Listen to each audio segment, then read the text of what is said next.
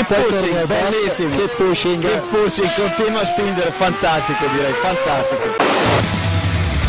Go to the finish line, keep pushing. Don't worry, I'm pushing like a hell. Fucking, fucking Raikkonen. That was amazing, guys. Woo-hoo! Yes, yes, yes! I'm much quicker than Jimmy. Give me the full power then. Avanti, Fer, avanti! All the time you have to leave a place.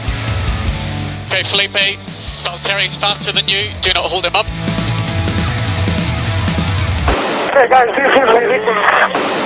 Hola a todos y bienvenidos al episodio 316 de Keep Pushing F1. Este episodio en el que vamos a hacer la previa del Gran Premio de Hungría, esa carrera, ese Gran Premio que se va a disputar este próximo fin de semana en el circuito de Hungaroring. Y para comentarlo por aquí tengo a Héctor Gómez, Diego Otero, eh, Robert Montijo. Buenas noches a los tres. Buenas noches. Buenas noches. Eh, necesitábamos a David hoy aquí para hablar de unos temas madrileños, pero bueno, a ver si se puede unir hacia el final. Si no, pues nada, ya nos lo comentará eh, otro día o, o nos corregirá lo que nosotros eh, digamos. Pero bueno, este fin de semana llega eh, Hungaroring, un circuito que entre nosotros genera algo de polémica, porque alguno de este podcast le parece un gran circuito y a la mayoría nos parece un auténtico bodriaco de circuito, un circuito muy revirado, un circuito sin largas rectas, un circuito muy estrecho, con estos monoplazas tan grandes parece que es difícil adelantar, ahora oiremos argumentos a favor y en contra. Pero, eh, El- bueno, El Mónaco sin muros, ¿no? Que hemos dicho siempre. el- Efectivamente.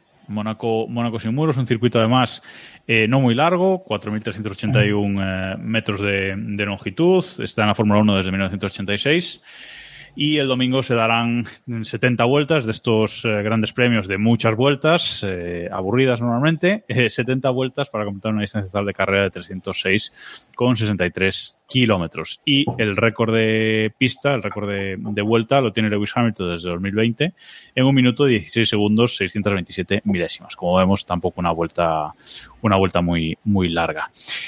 Robe, ¿qué defensa tiene este circuito? Bueno, para mí antes, o sea, vamos a ir ya directamente al mato, a los datos. Sí, ¿eh? sí, sí, sí, vamos al Sí, o sea, dato. al Tú llevas, dato. tú llevas vendiéndonos el, el pollino de que este circuito no es un truño desde antes incluso de ser miembro titular, con lo cual, o sea, No, no que no sea un truño, sino para mí es uno de los mejores del mundial. ¿eh? Claro, claro, o sea, el, el- O sea, para mí Hungría está al mismo nivel que Australia, que me encanta, que Canadá, que me encanta, y pocos más se me ocurren. Singapur también me gusta. Eh, Uy, Singapur más rascado ahí, ¿eh? pero bueno, vale. a mí, pues, Canadá bien. a ver, claro, Singapur, claro, si le gusta un Hungaroring, tiene sentido que le Claro, guste Singapur. sí, sí, sí. ¿Sabes? Es como, vale, claro. Pero ese es tu top, quiere decir. no, bueno, Claro. Suzuka, Suzuka también me gusta, Menos mal. pero No, sí. no a mí vamos me- a abrir. A mí me gusta más Hungría que Spa, sí, sí. A mí me gusta más Hungría que Spa. Este Para los que para los que no os estáis viendo las caras, a los que estáis escuchando formato podcast, le ha dado la risa al decirlo de Spa, ¿eh? O sea, yo- Sí, porque sé que es polémico, sé que es una decisión polémica. Y, y pero- una cosa, ¿no has dicho Monza por ahí? ¿Monza qué? Eh, no, Monza, muy, Monza no está ni en el, entre las mejores. O sea, Spa me gusta, Monza no me gusta directamente. Yo, yo creo, yo, yo lo digo ya, ¿eh? yo creo que es el que tenemos que plantearnos en algún momento hacer una segunda edición del tier Sí, list sí, de circuitos con Robe porque esto va a ser galáctico. O sea, a lo mejor bien. conseguimos poner a Albert Park en el sitio que merece, pero a cambio va a ser una escabechina épica. Pero, a ver, eh, bueno, yo es que lo de Hungría. Mira, el peor Eh, circuito del mundial es Mónaco y después Monza y Silverstone son dos bodrios infumables. Espera, ¿qué? No, es que no soy capaz de asimilar lo que vas diciendo. Microinfartos cada vez que Robe habla. Sí. ¿sabes? Sí, me quedo con. Pero a ver, Oye. eh, yo, yo te compro que Hungría tiene buenas carreras, porque es verdad que hemos visto muy buenas carreras en Hungría. Pero joder, que parece el karting de mi pueblo, ¿sabes? Que tú ves el trazado y. ¿Y tú no crees que en el karting de tu pueblo se ven buenas carreras? Sí, O sea, ¿por qué, un circuito, por qué un circuito tiene que ser amplio? ¿Por qué un circuito tiene que ser amplio? ¿Para que los adel- adelantamientos sean fáciles? Es que yo no quiero ver adelantamientos fáciles, yo quiero ver adelantamientos difíciles y duelos bonitos y que cuando haya un adelantamiento, aunque haya menos, pero cuando los haya sean memorables. Eso es lo que quiero ver yo. Ese te lo, eso me lo lo compro. Ojo, ojo que de los que nos están viendo en directo en twitch.tv barra Keeppushing F1 hoy, eh, Fuente del Cierzo mm, ya está a favor de Robe. ¿eh? Hungría está infravalorada, nos dicen por Claro. aquí. Bueno, bueno, van saliendo, ¿eh? Va saliendo esa mayoría silenciosa. vamos a ver, claro, pero aquí tenemos que entrar en, o sea, estamos hablando de que está colocando a Hungría entre los mejores. Es decir, vamos a ver, infravalorada, o sea, entre infravalorada y de los mejores hay, pero como una distancia, no sé, o sea, Yo voy, voy a dar datos, porque he buscado datos. Venga, Entonces, venga, datos, ¿qué, buscamos en un circuito? Yo voy a contar eh, desde que se hizo la remodelación. Yo empecé a ver Fórmula 1, ya lo he dicho, en 2003. Tenía yo 12 años y justo coincide que ese año es el año en el que remodelaron eh, Hungaroring. Hicieron la curva 1 más amplia y la curva 2 más larga, o sea, la recta hasta la curva 2 más, más larga, había más opciones de adelantar. Entonces, son los últimos 20 años, desde 2003 hasta 2022. En esos últimos 20 años, en 13 de, las, de esas 20 carreras ha ganado un coche que no fue campeón del mundo. En 13 de las últimas 20, o sea, que pedimos variedad, pues Hungaroring nos da variedad. 13 de los últimos 20 ganadores ganaron sin el coche que acabó siendo campeón del mundo de Fórmula 1. Ya, lo que pasa es que ¿cuántas veces ha ganado aquí Hamilton? Por ejemplo, desde de- en esos últimos 20 años. No sé, no, ese dato no lo tengo, pero eh, Alonso Siete en veces. en 2013. Vale, Siete vale. veces ha ganado Hamilton Bueno, aquí. pues si se le da bien el circuito a Hamilton, que se le dé bien. Pero Alonso 2003 con Renault, Raikkonen 2005 McLaren, Baton 2006 con Honda, Hamilton 2007 con McLaren, Kovalainen. no te, no- no te atreves a decir Gasly, ¿eh? No te atreves. No, Aquí- aquí ganó sí- aquí. Aquí ganó No, es verdad, perdón, es verdad. Aquí ha ganado, han ganado, ha ganado Barrichello en 2002 con ese Ferrari impresionante. Ese es el circuito Eh, antiguo, ¿eh? Todavía. ha ganado Kova, sí, bueno, ha ganado Kovalainen, ha ganado Weber y ha ganado Con. O sea, no sé, no sé si eso dice algo bueno es o verdad, malo. con, sí, sí, sí.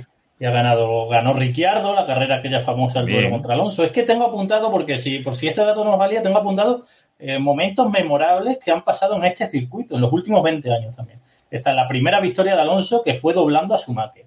La tuerca de 2006 y la primera victoria de Baton. El lío de Alonso y Hamilton en 2007. Massa rompiendo motor en la penúltima vuelta en 2008 cuando iba a ganar. El cerrojazo de Schumacher a Barrichello contra el muro. La primera victoria de Hamilton con Mercedes. La victoria de Ricciardo Alonso en la penúltima vuelta adelantándole. El duelo de Hamilton y Verstappen por la victoria en 2019 y el duelo de Hamilton y Alonso en 2021, tío. O sea, eso en los últimos 20 años. Es un circuitazo.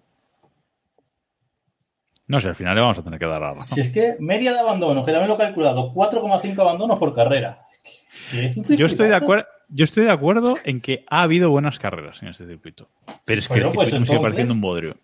Bueno, pero bueno, Es que entonces, aquí, no sé. es que esto no me gusta porque, joder, aquí tenemos un relato y viene la gente aquí y nos da los datos y esto. Claro, viene con datos y no me gusta. No me No, no, gusta. claro, esto es- No, es que, o sea, a ver. Eh, es que yo te compro que lo decíamos el otro día, ¿no? Yo te compro que esté de la mitad para arriba, ¿no? En esa línea, en esa línea divisoria del, del mundial que decimos, vale, pues de los veintitantos circuitos que tenemos, tenemos 10 arriba, 10 abajo, ¿no? Yo te compro que esté de la mitad para arriba. Entre los mejores del mundial, para mí ni de broma, porque le falta, no sé, para mí le falta mucho. Le falta ese algo especial y le falta, sí, que hemos tenido buenas carreras, sí, pero es que hemos tenido buenas carreras en circuitos que, o sea, vamos a ver, una de las mejores, si no la mejor carrera que yo recuerdo fue en el, en el Gran Premio de Corea. Es decir, y ese circuito Sí. era un mojón. Entonces, Pero bueno, eh, pero fue una, ¿no? ¿Sabes qué hubo pasa? muchas carreras.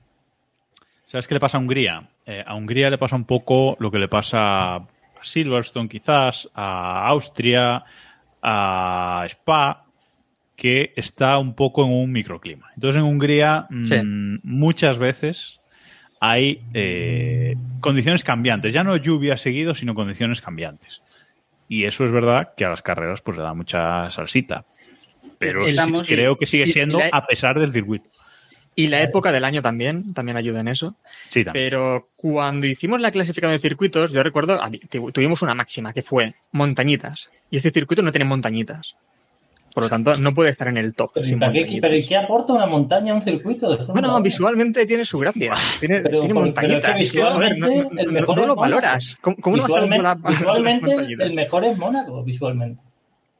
A mí me gusta Mónaco, eh, pero me Y gusta tiene Mónaco- montañitas. A ver, mejor. Y tiene montañitas. Tiene montañitas, es verdad. Mónaco me gusta, te digo, también por lo mismo que Hungría, ¿eh? Porque me aporta algo diferente al Mundial y eso me gusta. Porque al final lo que noto es que tenemos un montón de circuitos actualmente que, joder, son copias de copias de copias, ¿no? Es- eh, al final me parece que estoy viendo lo mismo. Con tanto circuito semi-urbano ahora, pues, no sé, no me, sobre todo inicio de mundial, ¿no? Que ya fue como demasiado. Un- Eh, por lo Mira, tanto, cuando llega, cuando llega Hungría, cuando llega Mónaco, como que me aportan algo especial, me aportan algo diferente. Mónaco, sobre todo, con su clasificación, que creo que es mejor que, que la carrera, ¿no? Porque la carrera suele ser un bodrio. Y, y Hungría- sabe todo el mundo, tío. Mm. O sea, No, pero Hungría al final me aporta eso, me aporta que vemos, solemos ver cosas diferentes, porque al final los monoplazas no todos están preparados para este tipo de circuito tan lento, con curva tan lenta. Eh, no sé, nos aporta cosillas y nos aporta algo diferente. Y es verdad también lo que dice Jacobo, que ayuda muchísimo el clima y la época del año en la que, en la que se visita este circuito. Yo creo que acelerar sabe todo el mundo. Entonces, si tú pones a Mazepin y a Verstappen a fin- al principio de la recta de Hungría o de la recta de China, aquella recta gigante con el mismo coche, y los pones a acelerar, los dos van a llegar igual a final de recta. No, no, pero- porque pero los dos te saben gusta- acelerar. Me gustan pero te los gusta- circuitos con curvas. ¿Te gusta Milburn? Y Milburn es simplemente acelerar frenar también, ¿eh? ¿Cuál, No cuál? tiene mucha más. Milburn, eh, Australia, que es acelerar Ah. frenar, tampoco tiene mucha más historia, tampoco es un circuito que tenga que haga Sí, falta una. Hombre, a ver, al final acelerar, frenar son todos. O sea, si te pones. O sea, si te Hombre, No, sí, no, pero tiene sus cosillas. acelerar, ¿eh? Pero no, pero Melbourne, otra cosa que me gusta y que también me gusta de Hungría es escapatorias de verdad, de hierba y de tierra. No escapatorias de Sí, asfalto. eso sí, eso sí. escapatorias de verdad. Que Eso tú puedas sí. salir de pista y quedarte allí. Eso me gusta. ¿Por qué? Porque aquí no corren las motos. Eso sí, Sí, bueno. eso sí. Sí, Eh, lo, lo que, lo- lo que duele es que estamos destacando algo que debería ser habitual en todos los Ya. circuitos, y al final estamos destacando lo que, joder, lo que debería ser norma en, en el calendario. Que por cierto, eh, seguro que otra cosa que le gusta mm, a Robe es que en, aquí en Hungría la recta es muy corta, por lo tanto el efecto del, DRS es muy corto. Aquí eh, la FIA solo tiene prácticamente un sitio en el que meter DRS, solo hay una zona de detección, que es antes de la última curva, eh, DRS toda la recta principal completa y luego la curva recta entre las curvas 1 y 2, que es un cachito súper súper pequeño que ahí vamos, no tiene, no tiene influencia ninguna, ni siquiera sé por qué lo ponen, ¿no? Eh, bueno, supongo que eso El- también aporta. El único circuito en el que tiene influencia positiva para mí el DRS es este y, y diría que Zambor, aunque todavía lo quiero ver un poco más porque ha entrado hace poco.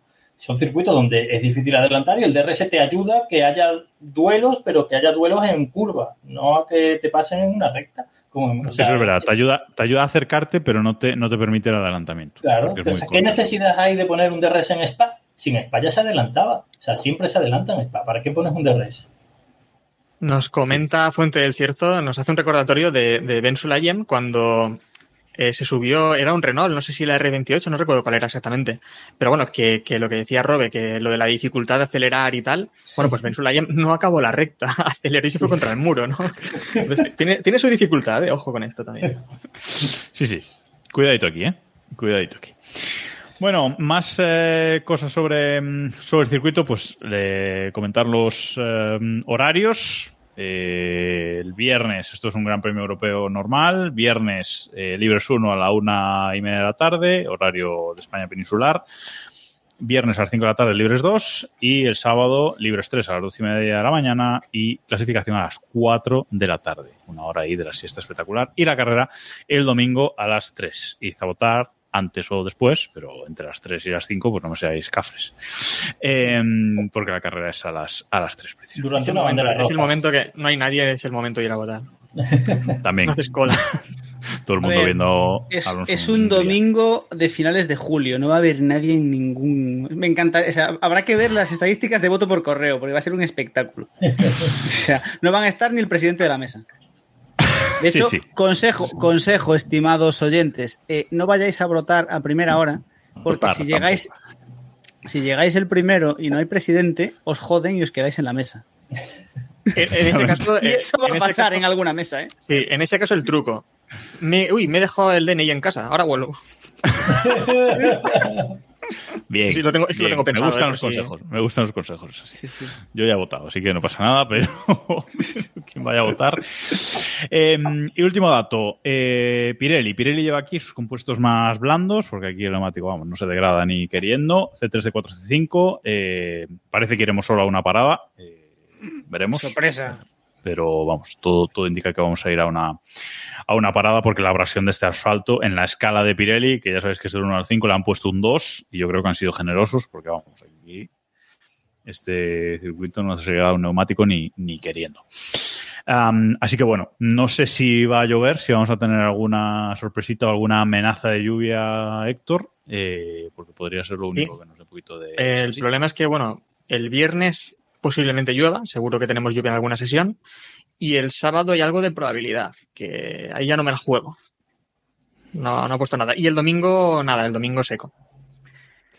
Bueno, también recordemos que las carreras que no pueden probar los equipos, por ejemplo, viernes, si yo todo el viernes o sábado por la mañana y tal, también suelen ser divertidas, ¿eh? Si, no, si, lo- si el viernes se les tuerce, mm, ya se les tuerce todo el fin de semana. Así que bueno. Sí, Confiamos. pero ahí es lo que comentábamos, ¿no? Que cuando podemos tener dudas con los neumáticos y demás. Es que aquí, con, con unos Ya, neumáticos que vamos a, que van a sufrir tan poco, pues no lo sé, a lo mejor no, no dice tanto. Bueno, al menos el setup del coche, ¿no? Y demás, pues alguna cosilla nos puede dar. Eh, sí que es probable que llueva en las dos sesiones, ¿eh? el viernes, así que puede ser divertido eso porque iríamos a un sábado donde pues, es el día que tocaría entrenar y también estamos en lo mismo, que el sábado también hay probabilidad de tener al menos sesiones bastante variables, porque el viernes, si, si todo sigue como, como está ahora, que no suele ser así, porque varía bastante, estamos a martes, eh, tendremos eso, viernes sobre lluvia y sábado sesiones cambiantes de lluvia, seco y cosas de esas divertidas, y domingo sobre seco, entonces. El domingo lo divertido sería eso, tener una parrilla bastante diversa y descontrolada y tener una carrera a lo mejor divertida donde haya alguien atrás que no pueda adelantar, como decía antes Robbie, tenga que pues, pues buscarse ¿no? las zonas de adelantamiento, que es al final lo que nos gustaría ver en las carreras. Recordemos que mm, este sábado, en la clasificación de este Gran Premio, va a haber cosas diferentes también, no muy diferentes, pero un poco, y es que por fin se va a probar ese nuevo formato de clasificación, entre comillas, porque el formato es el mismo, pero eh, en Q1 todos los coches van a tener que usar neumáticos duros, en Q2 neumáticos medios y en Q3 eh, todos con blandos, tengan nuevos o no, todos con blandos. Diego. Eh, con lo cual, la conclusión es olvidaos de cualquier mínimo, mínima opción de una parrilla revuelta, porque lo que van a conseguir con esto es que la parrilla esté aún más ordenada de lo que suele estar. Porque si antes aún tenías la opción de cogerte un toro roso o un, bueno, toro roso a lo mejor, pero yo qué sé, un alpine, si no se chocasen, eh, meterle unos blandos en Q2 y apretar para llegar a Q3 o cosas por el estilo, ahora se ha acabado. Todos van con el mismo neumático, los más rápidos, salvo algún monoplaza puntual que pueda tener problemas con un compuesto en concreto, lo normal es que tengamos una parrilla ordenadita, ordenadita, por colorines cada línea. La única Veremos qué que inventa, queda- Mm. veremos qué inventa Pérez para caer en Q1. Pero Bueno, es que luego sí, hablamos. sí, no sí. calienta los neumáticos. Claro, exactamente. O sea, que es que esto en realidad puede ser una putada para él. La ver, cuestión bueno. es, a estas alturas ya puede hacer más el ridículo Pérez. Es decir, Sí, ya, o sea, es decir, ya, ya está en un nivel que dices tú, puede, puede- ¿Sabes? siempre puede cagarse en el coche. para que a Eh, Richie le huela mal al llegar, ¿no? A mí lo que no me gusta de este cambio es que al final lo único que aporta es eh, reducción de gastos de Pirelli, ¿no? Porque no, no nos aporta Sí. nada más en realidad. Nada, no aporta nada. Po-. Podemos tener un poco de diversión de eso si hay alguien que no logre calentar los neumáticos, como en el caso de, de Pérez, que pero bueno, eh, en las otras sesiones eh, de otras carreras da igual, también caía en Q1, así que tampoco va a ser una sorpresa, ¿no? Que caiga otra vez en Q1 por no calentar los neumáticos.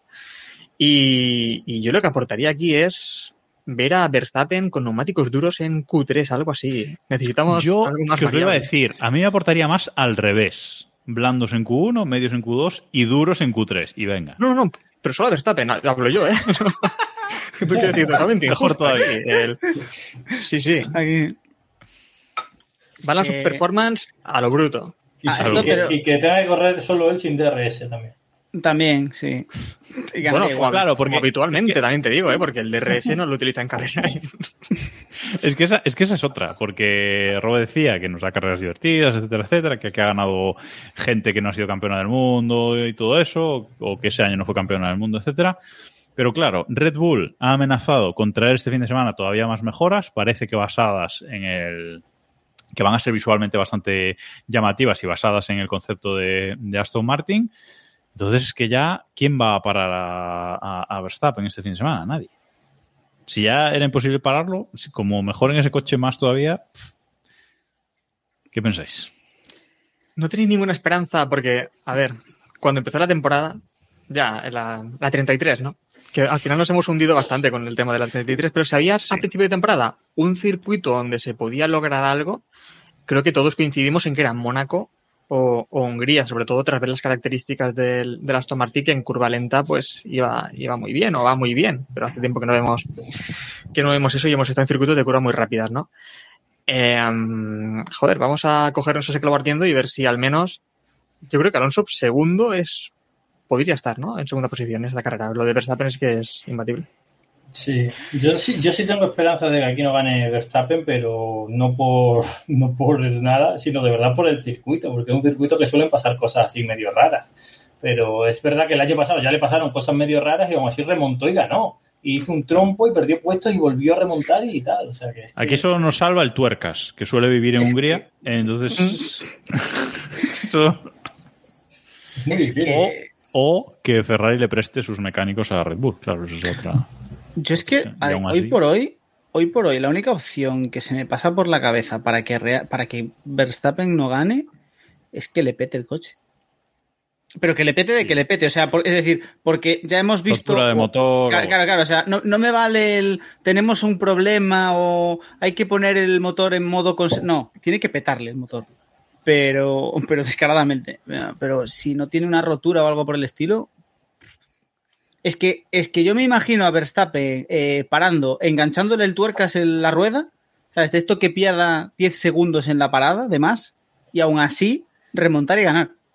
Sí. O sea, Estamos, estamos viendo en el directo de, de Twitch una imagen que aparece el Red Bull de Verstappen. Bueno, espera, explícalo bien, explícalo bien. Es, No, explícalo es- tú, explícalo tú. Sí, bueno, para el que no lo pueda ver, pues yo se lo explico. Es las últimas novedades del Red Bull para que Checo pueda obtener una gran posición en el próximo Gran Premio.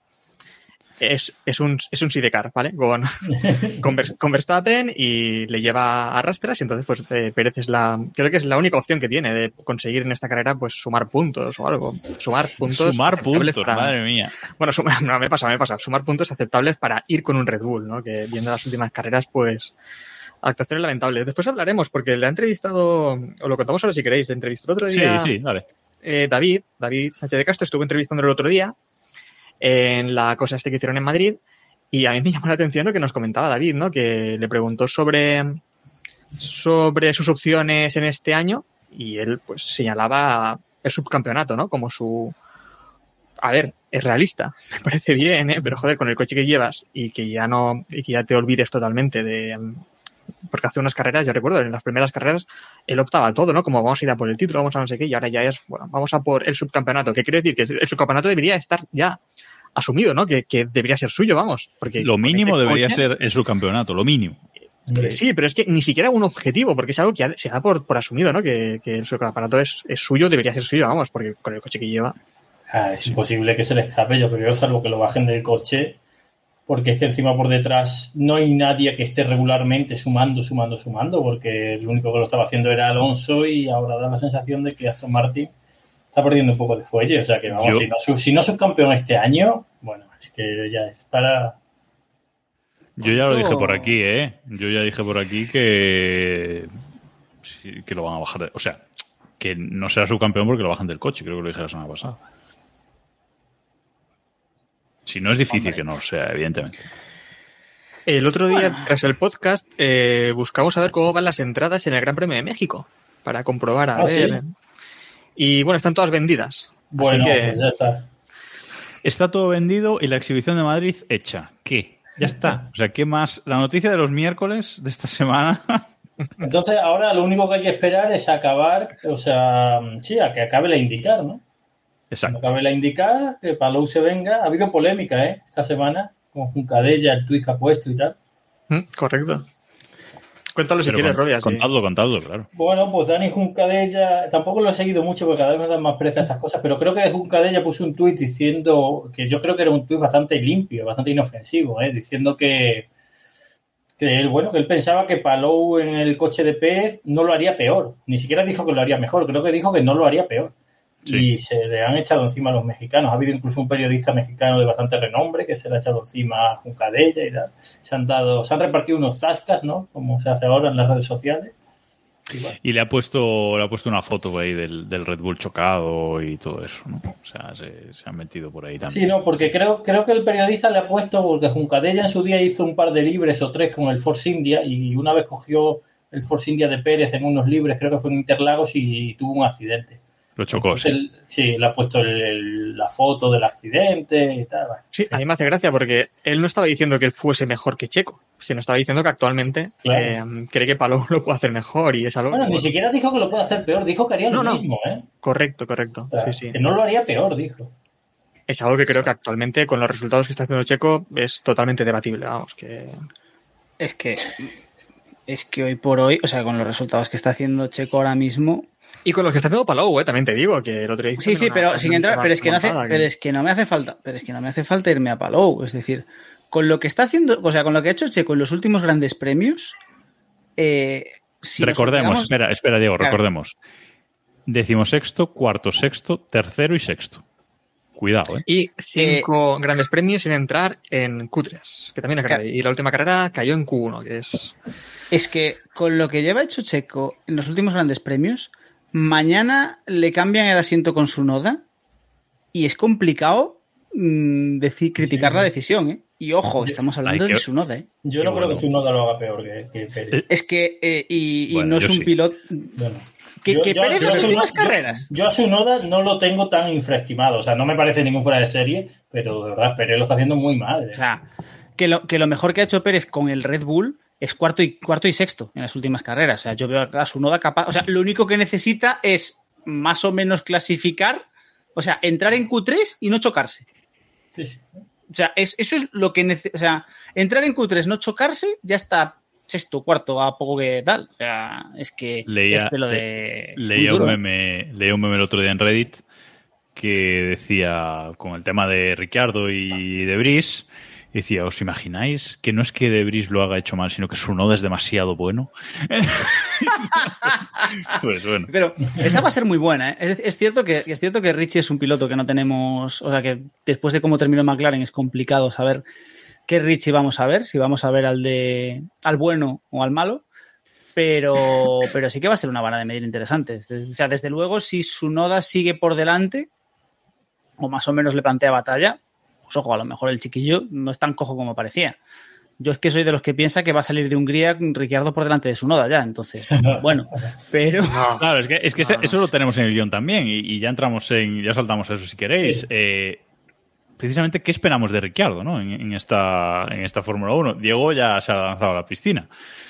Eh, yo espero que quede detrás de su noda, sinceramente, en Hungría, pero que dé buena imagen, vamos, o sea, que no, que no haya mucha diferencia con su noda, por lo menos en esta primera carrera. Cuando digo por delante de su noda, digo en el mundial, ¿vale? Por especificar, por poner el Ah, dato vale. claro. Es decir, no solo, o sea, doy por hecho que va a quedar por él delan- delante de él en carrera, dicho esto, se estampará en la segunda curva, pero no, so- no me llega con eso. O sea, yo lo que espero de, es lo que espero de Ricciardo es que puntúe suficiente como para adelantar a su noda en el mundial, en una carrera. Yo creo que Ricciardo, no sé por qué tengo la intuición de que este fin de semana va a puntuar. Tengo esa intuición. Porque A ver. Ricciardo le salen bien las cosas. O sea, este tipo de cosas le salen bien. Ojo Y- con Robe, que es medio brujo, ¿eh? ya lo hemos comprobado Sí. aquí varias veces. Y que, y que bromas aparte, eh, Red Bull ha sentado ahí a Ricciardo. O sea, si Red Bull ha sentado ahí a Ricciardo, es porque realmente creen con datos o con, al- con, al- con algo más allá de, uy, a mí me parece que. O sea, Red Bull opin- considera que lo va a hacer lo suficientemente bien como para justificar despedir a un piloto, que es cierto que lo estaba haciendo como el culo, y, colocar a este que viene con el historial que viene. Es decir, yo realmente espero que haga un, a ver, un, res- un buen resultado teniendo en cuenta que el, Toro Rosso es un hierro del carajo, ¿no? Pero, pero bueno, A ver, yo creo que Red Bull lo único que tiene claro es que eh, Ricciardo va a mejorar lo que había, va a mejorar a Debris. Y les parece suficiente. Y ya es mucho, ¿eh? Porque viendo lo que hizo Debris está bien. Sim- Yo simplemente fuera, fuera de la pista simplemente ya le va a mejorar. O sea, es un tío que apetece Sí. ver a Ricciardo. sí, nos, dice, nos dice Fuente del Cierzo en el chat que lo peor es que quedará por delante de Checo.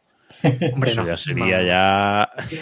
Eh, yo, de hecho, si hacemos ronda, si hacemos una ronda rápida, eh, yo creo que va a sumar más puntos su noda. De aquí a final del campeonato va a sumar más puntos su noda que, que Ricardo, ¿eh? Tengo, pienso eso. De aquí a final del campeonato. No hablo de Yo esta no. carrera, que en esta carrera, en esta carrera creo que va a quedar ampl- ampliamente, o bueno, va a quedar por detrás de, de su noda también. Porque al final también es falta de ritmo, no conoce monoplaza, por mucho simulador que haya hecho, y parece que en el simulador está yendo bastante bien. Eh, creo que en la próxima carrera y en el Mundial, yo le veo por detrás de su noda. Yo creo que en esta carrera va, a- va a ir más lento que su noda, pero va a pasar algo y va a puntuar. Estoy, vamos, convencido. Porque este, a este hombre le salen las cosas bien. Si es que McLaren era un desastre y ganó él la carrera, el día que había que ganar, ganó él. Sí, eso este fue En Monza, tío, en Monza. O Sí, sea, sí, que madre mía. A este hombre le salen las cosas bien. Yo, bueno, yo ya lo he dicho, yo creo que va a quedar por delante de su noda en esta carrera y en el Mundial. Y aparte, mm, no por un punto, o sea, no creo que termine el Mundial mm, a tres puntos por delante de su noda. O sea, yo me espero, no una cosa súper exagerada, pero sí que notablemente. tampoco, encima. tampoco te flipes que Alfa Tauri es el último equipo del mundial. Ya, ya, ya, ya, por eso digo. O sea, mm, Bueno, a ver.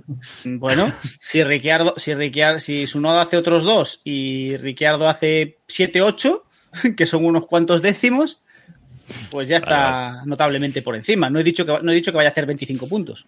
Ojo, luego está otra cosa que nadie se ha planteado, que es que realmente el Toro Rosso no sea tan tan malo. Porque estamos midiendo el Toro Rosso por Sunoda y Debris. Claro, o sea, pero ¿os, a lo mejor imagi- el Toro- os el Toro imagináis Rosso que el es- coche es bueno? A ver si va a ser verdad que van a superar a, a Pérez y, y se va a armar aquí. Yo, yo ya lo he dicho, creo que en esta carrera por detrás de su noda, pero que en el mundial yo creo que sí que, sí que va a quedar por, por delante, aunque solo puntúe en una carrera, pero hace un séptimo porque tiene una carambola, como dice Robe, que tiene suerte en estas cosas y, y venga, ¿no? Pero, pero bueno. Sí, creo que en el mundial acabará, acabará por delante. Lo malo aquí es que si recordáis, hace dos, bueno, tres años, ¿no? Hace tres años hubiésemos puesto a, a Ricardo como yo creo que en el top 5 de pilotos de la actual parrilla. Sin duda. Y, y sin dudarlo, ¿eh? sin Sí, duda. pero Y actualmente estamos diciendo si puede superar a su noda. Es que madre mía, es que. la semana, la semana pasada estabais poniendo a Albon en el top 5 por una carrera. O sea que Sí, y te lo vuelvo a poner, ¿eh? Estabais pidiendo un coche ganador para Albon, como si no lo hubiese tenido ya, ¿sabes?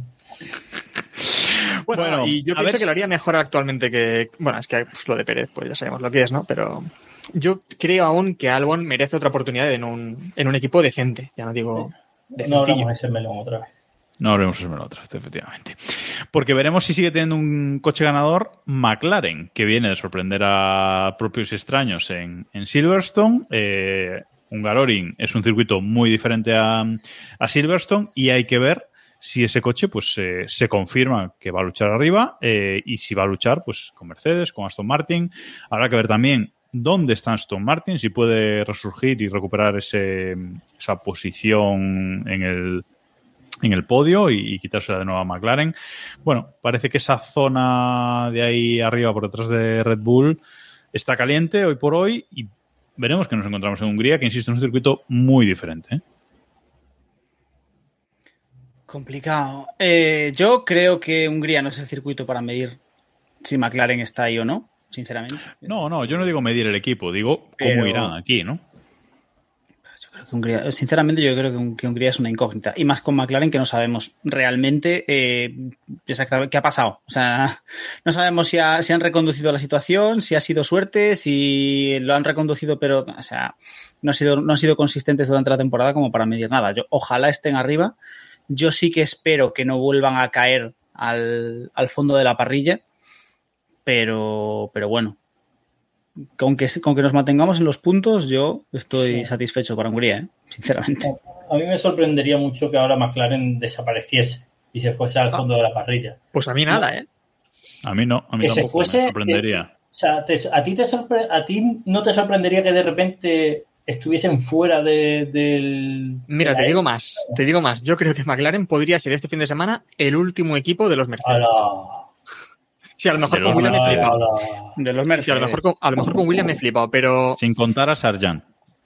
bueno, claro, es- exacto. Sí, sí, no, no, podemos- La duda no es si va a ser el último equipo de los Mercedes, que no, bueno, no lo va a ser, no creo que sea peor que Williams, pero vale, puede estar detrás de Aston Martin y de Mercedes, ok, pero, pero si la pregunta es si va a estar descolgado o no, porque claro, No, una cosa descolgado que vaya a no. estar- Claro, eso, A eso es a lo que me refiero. Lo que Por ejemplo, Aston que- Martin nunca se ha descolgado. Aston Martin empezó ahí y ha tenido circuitos mejores, peores, pero no ha llegado a estar descolgado. A Eso es a lo que me refiero. A ver, pero yo, yo sí que veo, por ejemplo, no, a mí no me sorprendería que McLaren este fin de semana pues hiciera un noveno décimo, décimo, décimo primero, una cosa así, ¿no? Eso no me sorprendería. No, no digo que sea lo que vaya a pasar, pero que, que no me sorprendería, vaya.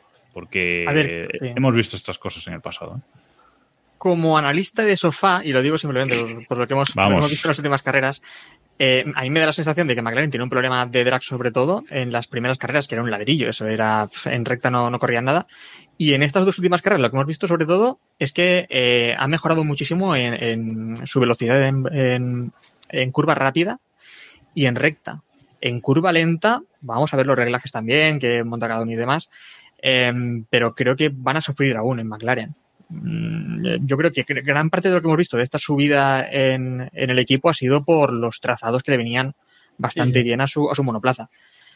Eh, he exagerado a lo mejor con lo de Williams, pero yo creo que no van a estar en la lucha. En los puntos, pues no sé. Pero Y va a volver, va a volver Aston Martin, porque claro, hablábamos la semana pasada que lleva una tendencia a la baja, eh, incluso con los cambios que hicieron, etcétera, lleva una tendencia a la baja y mm, veremos si, si recuperan ese, ese punch, ¿no? Si recuperan ese volver a los, a los podios o si hay que eh, recordarle de nuevo el meme a Fernando.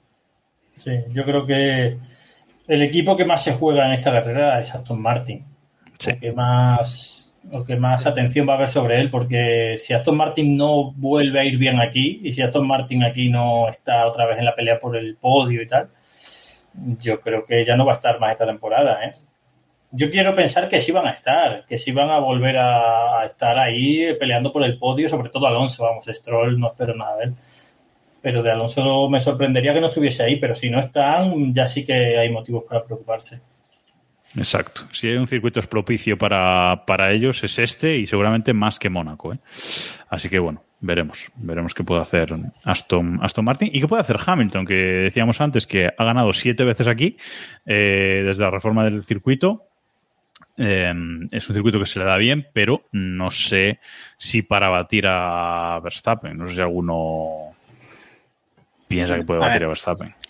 Ya lo hemos dicho, salvo que pete el Red Bull, no hay, no hay mucho que hacer. Aquí estamos discutiendo quién, mm, o sea, el máximo objetivo del resto de pilotos es ser segundo. Hamilton podría ser segundo, sí, pero bueno. Hamilton, Russell, Norris, Alonso mm, y Leclerc fácilmente, incluso Sainz. O sea, Bueno, Pérez, ¿no? pues veremos. Es que actualmente estamos totalmente perdidos, ¿eh? Porque es lo que decía antes Robe, que Mucho. lo único que tenemos claro es que Verstappen es el que va a destacar y destaca en todos los circuitos, en todos los trazados, en todas las formas posibles de... El otro día, ¿no? Que lo comentábamos cuando le preguntaban en rueda de prensa, ¿en qué, qué te gustaría que se mejorase en el Red Bull? Y decía, todo. Y dices, si no va mal en nada, en realidad, no sé qué... Claro.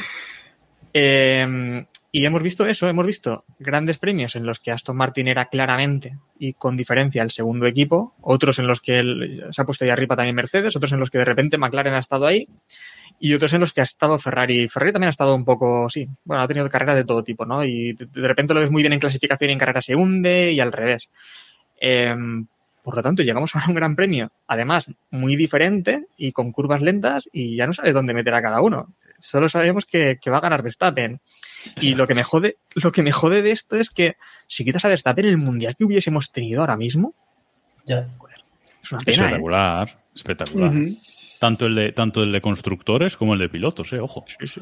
Ojo que serían los dos, dos mundiales. El de pilotos tendríamos ahí a tres o cuatro pilotos luchando por el título. Es decir, habría, habría salseo, pero por lo que sea, siempre pasa esto.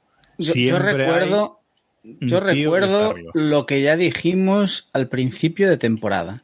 Si Verstappen no estuviese en el Red Bull, este mundial lo ganaría Ricciardo de calle. O sea que yo mantengo esa afirmación. Puede ser, sí. O sea, necesitas quitar a Verstappen y poner a un incompetente en el otro Red Bull. Y ahí tendríamos un mundial de la, de la leche. Es que la Fórmula 1 bonita es cuando el mejor coche no lo llevan los mejores pilotos, ¿no? Sí, pues, Y cuando los era- buenos coches y cuando los buenos coches los lleva un incompetente. Eso también es, No, es bonito. también está muy, o también, lo que mola mucho, también, ¿no? Eh, a ver, lo ideal es que, esté, que la cosa esté igualada, pero si no. Pero un incompetente que- no Pérez, ¿eh? No, pero. O, cuando él. Bueno, Badoer es, un, es galáctico. No, Perdón, Diego, dale, dale. cuando el buen coche, o sea, también estaba lo de eh, aquella- la dicotomía de tenemos un equipo que tiene un coche que está bien, pero es muy fiable, y luego un equipo que tiene un coche muy bueno que rompe continuamente. Que se- ¿Os acordáis cuando los coches se? Antes El McLaren de. Ra- cuando Raikkonen No, de le- el McLaren de Raikkonen, claro. Entonces, eso también está guay, porque es como, por lo menos tienes ese, ese juego. Pero como ahora los coches no se rompen, Y además, que no rompa siempre por el mismo sitio, como le pasaba al de Raikkonen. que era lo bueno. Bueno, avanzamos. Vamos con la porra antes de cerrar eh, la prueba de este gran premio. Eh, venga, hoy voy a empezar yo, que nunca empiezo. Uh, Hoy voy a ser clásico. Verstappen, Alonso, Hamilton, décimo primero, Piastri. Te has copiado, pero yo cambio a. Yo pongo a su noda. Ya está. Vale, Lo mismo, perfecto. Verstappen, Alonso, Hamilton. Ah, vale, coño. Pensé que ibas a poner a su, a su noda en el podio, tío. Estaba flipando. Pues. Em, yo voy a yo voy a decir Verstappen, Hamilton, Norris y décimo primero Stroll, por ejemplo. Tampoco Yo tengo que, ser, tengo que ser fiel al caos de Hungría, así que voy a poner eh, Leclerc, Alonso, Hamilton. O sea, no gana Verstappen y no tenemos la 33. No gana Verstappen, Alonso nada. segundo y no tenemos la 33. Nada. ¿Puedes enseñarnos, Robe, el dado que has utilizado para. Lo tienes ahí. Y un décimo. Tira el dado, tira el dado. Pérez. Bueno, ojo, ojo que el brujo esta semana parece No, que ojo, está un porque- poquito desencaminado, pero a lo mejor... Ahora ha tardado un poco en pensarlo un décimo y es porque estaba pensando, voy a decir lo que pueda hacer más daño, ¿sabes? ha buscado. Sí. En fin. Bueno, pues A ver. vamos a seguir haciendo daño. Estima- estimada gente del chat, Richardo va a estar en los puntos, joder, que ya lo hemos dicho. Sí, porque la gente nos está poniendo que decimos primero Ricciardo. No, no, no. No va a pasar. Va a punto. He estado por- he estado por poner a Ricardo en el podio. o sea, Yo lo he pensado también. Hombre, no. No os tomáis esto en serio, ¿eh? Bueno, vamos, Pues no. vamos con las noticias. Ricardo Eh, por detrás de su noda, ¿eh? que su noda es un décimo, pues Ricardo por detrás. Venga. Repito. Vamos con las noticias, que ya lo hemos mencionado la primera de, de pasada, pero es que la leyenda urbana ha estado este, esta semana en Madrid. Estuvo realizando un show, no sé si por la castellana, corregidme si me equivoco, pero no lo he seguido mucho, la verdad. Un show con el, em, con el Red Bull. Eh, bueno, pues animando ahí un poco a, las gentes de Madrid, en la Plaza de las Cibeles, de las Cibeles, etcétera. Eh, bueno, dando un espectáculo, concediendo una, algunas entrevistas. Ahí estuvo eh, en David. Tenemos algún audio, pero la verdad es que había mucho ruido y se escucha bastante mal, por eso no nos hemos puesto nada, nada hoy, pero ya nos contará David la semana que viene cuando esté, cuando esté por aquí. Em, bueno, mm, no sé, yo este tipo de shows, tal y como se ha realizado en Madrid, sin gradas ni nada, creo que la gente bastante difícil ver algo, ¿eh?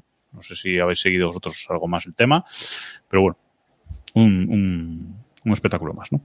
Al menos se escuchaba porque era un V8, pero por lo Eso sí. demás, ver, pues la gente que ha ido parece que no ha visto mucho. Eso, eso, eso lo destacó mucha gente, ¿no? El, el sonido eh, del Mm. V8. Yo recuerdo la primera vez que escuché un Fórmula 1 en directo que era un V8, esto que te da así impacto al pecho, ¿eh? Ahora, ahora no pasa eso, pero bueno. Diego, A ver, eh, ahí he eh, estado en tu barco, ¿eh? Ahí he estado en tu barco. Ya verás. A ver, sí, al V8 le siguen faltando cuatro cilindros, pero bueno, es un buen camino. Pero ya verás qué risa dentro de un par de años. Ya verás. Sí, y precisamente, bueno, no sé si queréis comentar algo más de, de lo del espectáculo de Checo. Eh, Si es que este tema era para David, Sí, Claro. yo, Sí, claro, sin David. para que se luciese. yo creo que ya, más allá de que parece que lo del el pufo este que nos van a dejar en Madrid se confirma y, y que. sí, claro, porque esa, esa es otra. tiene, ¿no? es tiene otra buena. No, no, digo No, que digo. básicamente todo esto viene a cuento de ese supuesto futuro Gran Premio de Madrid que todo parece indicar Sí. que, que tira para adelante y que lo vamos a ver más pronto que tarde. Eh, a ver si no es la noticia de los miércoles. Sí, puede ser porque están las marcas registradas, ¿no, Héctor? Han registrado ya las dos marcas del Gran Premio y eso ya hace todo un poquito más real. Claro, aquí cuando lo dijo David la primera vez, hace ya como cinco o seis años, no sé, ya hace mucho tiempo que lo dijo David. Aquí nos rimo bastante de él, porque no sé, yo, yo al menos me lo tomé un poco, me lo tomé a broma, ¿sabes? Como una posibilidad que, que la veía muy, muy lejana. Y joder, la posibilidad está ahí y, no sé, no espero nada de ese trazado, la verdad, aunque lo de la peraltada me llamó mucho la atención. No sé cómo van a hacer una peraltada en un urbano. Vamos a ver. Yo eso sigo sin, sin creérmelo, ¿eh? pero bueno. Son madrileños. Yo tienen yo- tienen yo- una yo- playa de surf en un centro comercial. O sea, que no, te- esperes. ¿Cómo van a hacer la, la Peralta? Mal. O sea, mal. Lo- o sea, si algo podemos tener claro es que el circuito va a ser una mierda. Eso creo que podemos tenerlo claro. Harán lo que se les ocurra. Va a ser una mierda. O sea, no, no nos engañemos. También es cierto Y- que lo bueno que tienen es que compiten con Montmeló. Entonces, Claro. Oye, también, también es verdad que el Valencia Street Circuit nos dio buenas carreras. Algún año. Una buena. y- Un año. Una buena, yo creo, sí. Una buena. y- y- No, no recuerdo otra. malas, ¿eh? Y muy malas. O sea, Sí, sí, el Valencia Street Circuit nos dio lo mejor y lo peor que puede darte un circuito. Sí, sí, sí, Vimos sí. pilotos volando y vimos gente durmiendo. Todo, Sí. todo. Que Eh, también- lo, que- lo que, sí, no, lo que yo no comprendo de esto es que, joder, nos ha costado, eh, lo vi el otro día, nos ha costado 200.000 euros a Red Bull. Que, que digo, a ver, el retorno económico es de la promoción de la ciudad va a ser mayor, eso, bueno, eso me da igual. Lo que yo digo es que, joder, Red Bull que te paga cualquier mierda, eh, aquí podrían haber apretado, ¿no? Para que Red Bull pagara, pagara también esto, joder, que Red Bull te promociona una partida de petanca, ¿sabes? Que, Exacto. que- no sé. se nota, lo que sí que se nota entonces es que hay mucho interés por Madrid de promocionar esto como sea, de, de, de traer la Fórmula 1. Además, hemos visto también eh, lo del. eh, la exposición sigue abierta, ¿no? Creo que no han alargado incluso un Sí. mes más. Sí, un mes más. Yo actualmente ya me lo creo y me parecería raro que no se celebrase el Gran Premio de Madrid. Sí, sí, eso va A mí también me parecería, me parecería raro. Eh, de hecho, me parecería muy raro haciendo esta exhibición que no se anunciase esta semana. Lo que decía Robe antes de que no será la noticia de los miércoles. Me parecería muy raro que no se anunciase esta semana. Algo, por lo menos. Pero bueno. Sí. Pregunta Sergio, ¿por qué Héctor no se casó en el Valencia Street Circuit? Eh, ¿Por qué crees que no me casé en el Valencia Street Circuit? Por él no fue. Que había, había, había demasiados yonkis pinchándose. Efectivamente. Oye, que por cierto, también hay rumores de Gran Premio de Niza, ¿no? Sí. Pero ¿esto qué es?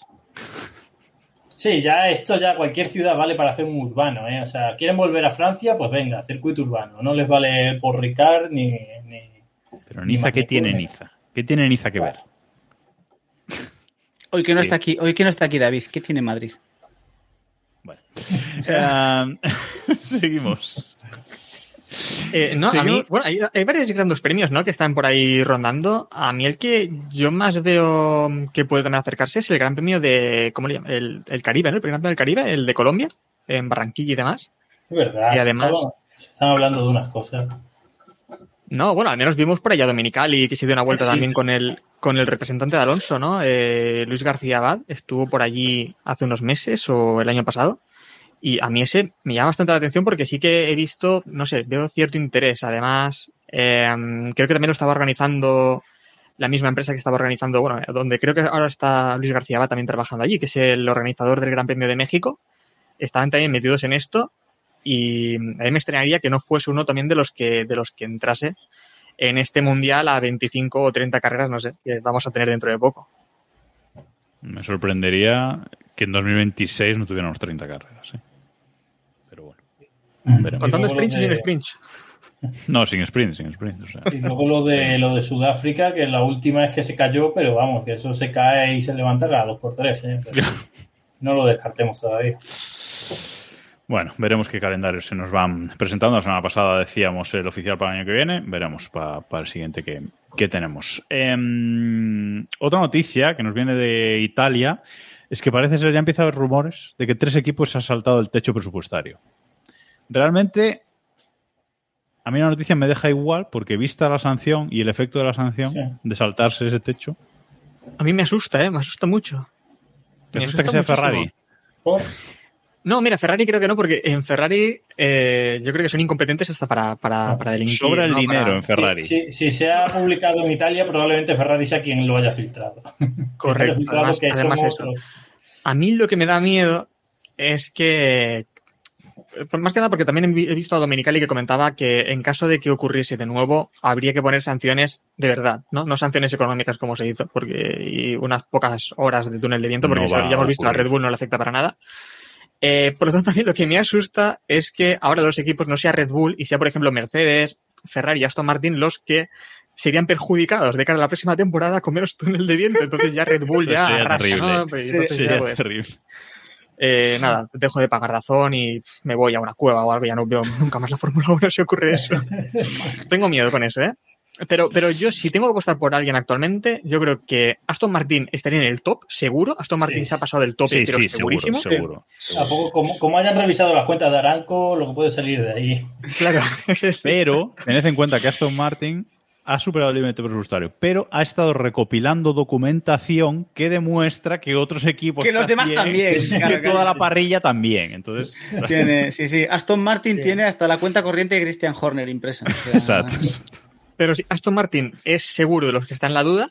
Mercedes, yo también pondría bastantes papeletas en ellos. Y lo que comentaba antes, que creo que en Red Bull, pero por lo de por del falso autónomo, que de repente se lo han contado también como gastos, lo del hipercar y demás. Y. y Yo, tal. mi apuesta son Aston Martin y Ferrari. ¿eh? En Sinceramente. teoría, en teoría son tres, ¿no? Bueno, Sí, son tres. pero el, terce- el tercero ya me cuesta más verlo claro.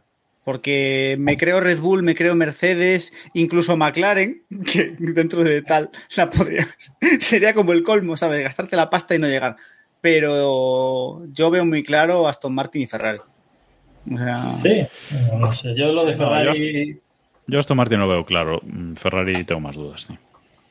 Yo es que compro Yo- también yo- lo, de, lo que dice Robe, que si se ha filtrado en Italia, Yo si tuviese que apostar, apostaría por Aston Martin, Red Bull y, y Mercedes. ¿eh?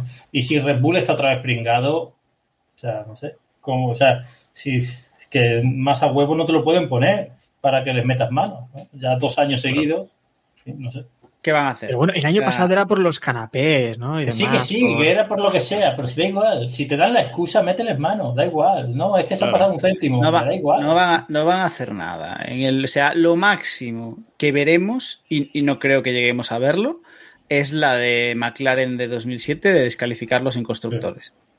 Y, y no vamos a llegar a eso, pero vamos, ni de es- eso Y- para el espectáculo no te aporta nada. Joder, si Red Claro. Estuviese otra vez implicado, apro- aprovechalo y haz algo que pueda igualar las cosas y así tienes espectáculo. Porque al final, ¿Qué? si lo retiras esta temporada o haces eh, que, que las carreras ya están, ya las hemos visto. Ya nos hemos aburrido con ellas. Haz algo para la próxima temporada para tener algo emocionante, de verdad. Claro, la, la pregunta es, ¿qué haces?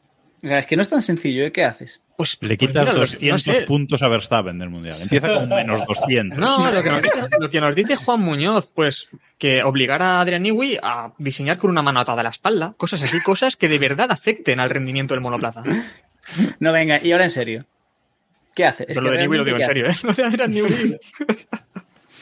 No, eh, yo ya lo hemos dicho por aquí también en otras ocasiones. Balance of performance, pero heavy. O sea, Eso- si te pasas de presupuesto, te meto 40 kilos en el coche más. Yo creo que eso es inevitable, ponerlo antes o después. Además, es que estamos hablando de que la Fórmula 1 se está eh, eh, tirando mucho a los Estados Unidos, al público americano y tal. El público americano no tolera esto. O sea, el público americano, vale, lo has conseguido, igual que lo has conseguido, lo vas a perder. O sea, yo sigo mucho deporte americano. El, el deporte, o sea, lo, lo que no va a soportar el, el espectador americano es una temporada en la que tú ya sabes quién va a ser el campeón este año, el siguiente y el siguiente. O sea, eso el espectador americano no lo va a aceptar.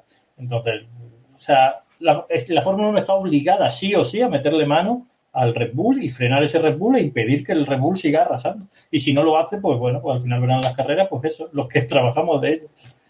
No, y, y es que es divertido porque eso deberían hacerlo sí o sí. Pero es que además ahora tienen la excusa.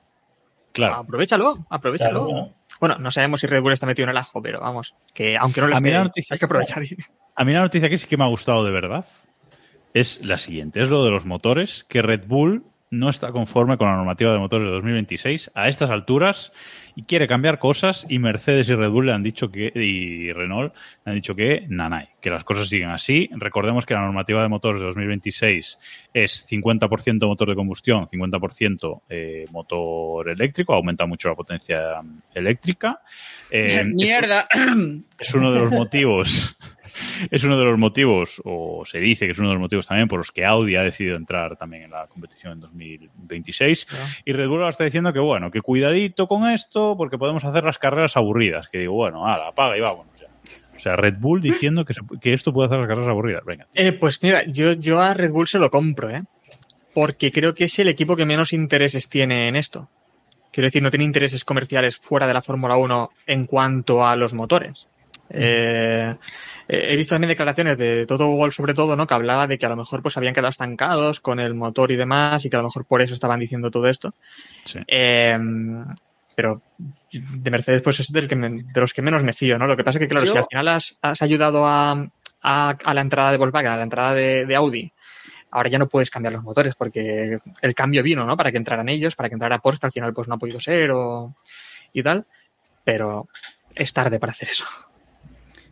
Yo creo que, o sea, aquí hay dos, dos lecturas, ¿no? O sea, aquí está la lectura, la lectura número uno es Red Bull está estancado, no es capaz de avanzar y quieren intentar recular por esto. Y la otra lectura es Red Bull va más adelantado que el resto y se ha dado cuenta de cosas que el resto aún no se han dado cuenta y entonces ha levantado la mano.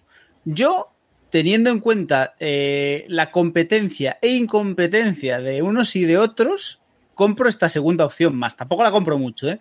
pero tampoco me sorprendería lo más mínimo. Aparte, porque a nivel presupuestario, Red Bull tiene a Ford enchufándole pasta, que aún por encima, mm, o sea, se pueden gastar lo que les dé la gana. Esto es como lo de Audi. Me puedo gastar lo que quiera, porque me da igual, porque está fuera. O sea, me cojo a Ford, le meto allí, le mando allí a, a quien me dé la gana y puedo enchufar toda la pasta que quiera. Me cuesta mucho creer que a estas alturas estén tan, tan, tan bloqueados en ese, en, eh, a ese respecto. Entonces, a mí me parece, me parece muy extraño. Y más aún cuando ha salido Verstappen también rajando del tema. O sea, Y, y, y Horner, que nos está poniendo ahora eh, Sergio 163 en, en el chat, la contestación que ha dado Horner a Toto, ¿no? Ha dicho, Toto no sabe nada de motores. Mercedes es un equipo cliente de HPP. Cuando ellos se den cuenta de los problemas, también pedirán cambios. Sea que Horner también compra ¿Qué? tu teoría. ¿no? A mí en este asunto me ha alucinado una cosa, porque, eh, bueno, Red Bull parece que es el que está pidiendo esto de, de hacer un cambio en, en el equilibrio de los motores, que haya más parte de combustión que eléctrica, porque parece ser que según ellos las carreras van a ser muy aburridas. Ferrari está más o menos en la misma línea y los que se han posicionado totalmente en contra son Mercedes y Renault. Y me han alucinado unas declaraciones de Schaffnauer, que es una persona particular. Dejen como- trabajar a Safnauer. Exactamente, es una persona muy particular.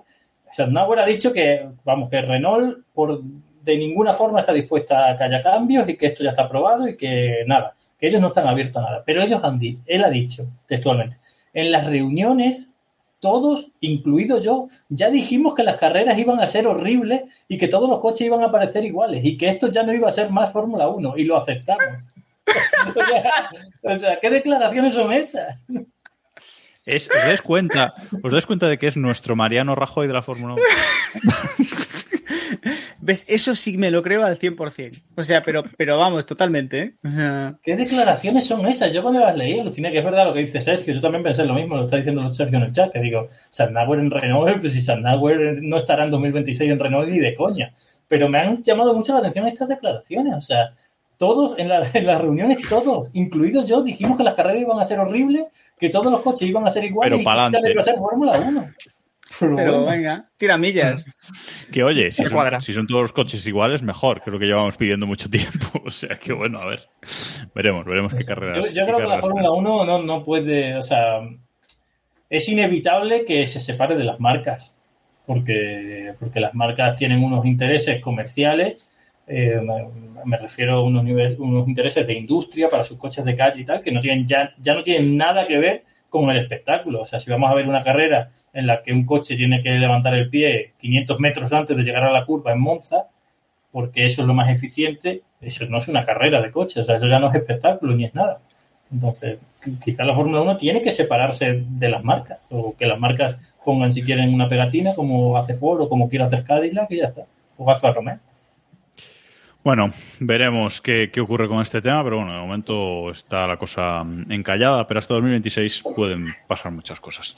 Eh, rápidamente, ya se conocen los cuatro equipos que quieren entrar en la Fórmula 1, Robe. Yo no sé cuáles son, aparte de Andretti y Hightech, que son los dos que están en la, en la pole, los otros dos no. Sí, se, se ha hablado de, de que Andretti y Hightech estos son los dos favoritos, pero luego se había especulado con uno de Hong Kong, creo que era, y otro de un multimillonario de, no, me suena que era un multimillonario australiano o algo así.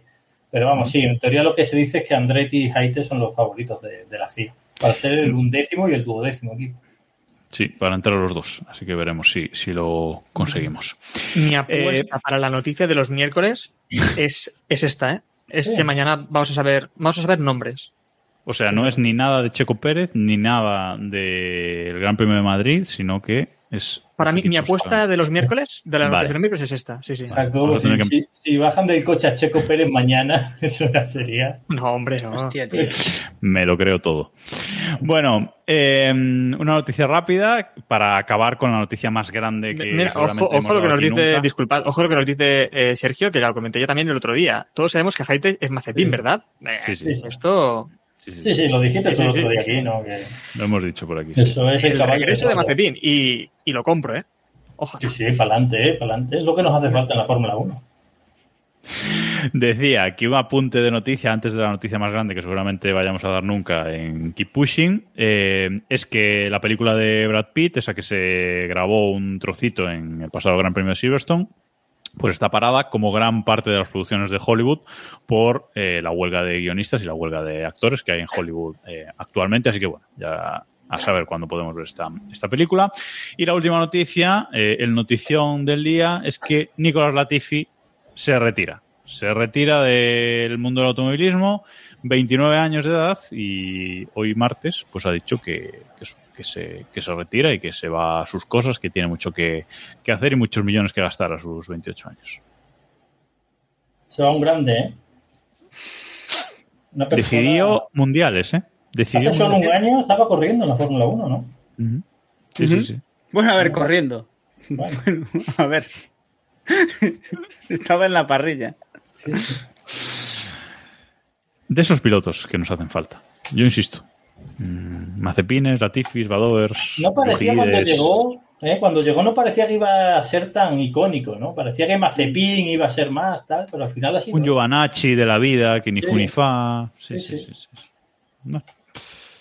Ahí estuvo su gloria. Eh, a ver qué hace ahora. Porque, bueno, también es verdad que ha dicho que se retira por ahora. Amenaza con volver.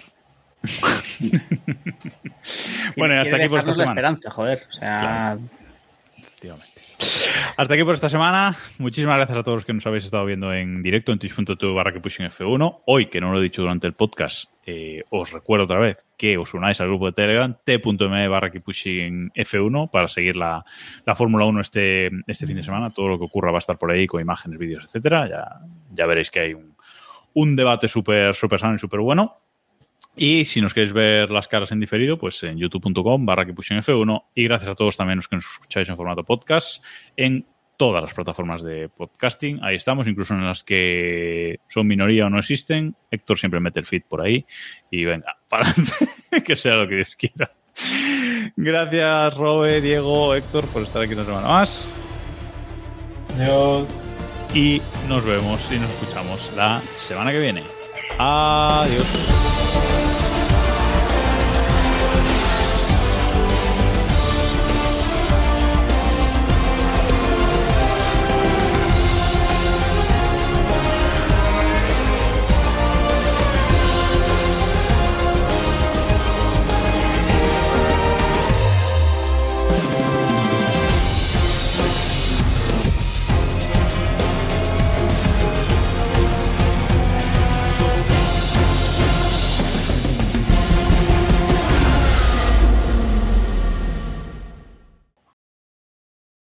imagináis que Latifi vuelve haciendo equipo con Mazepin?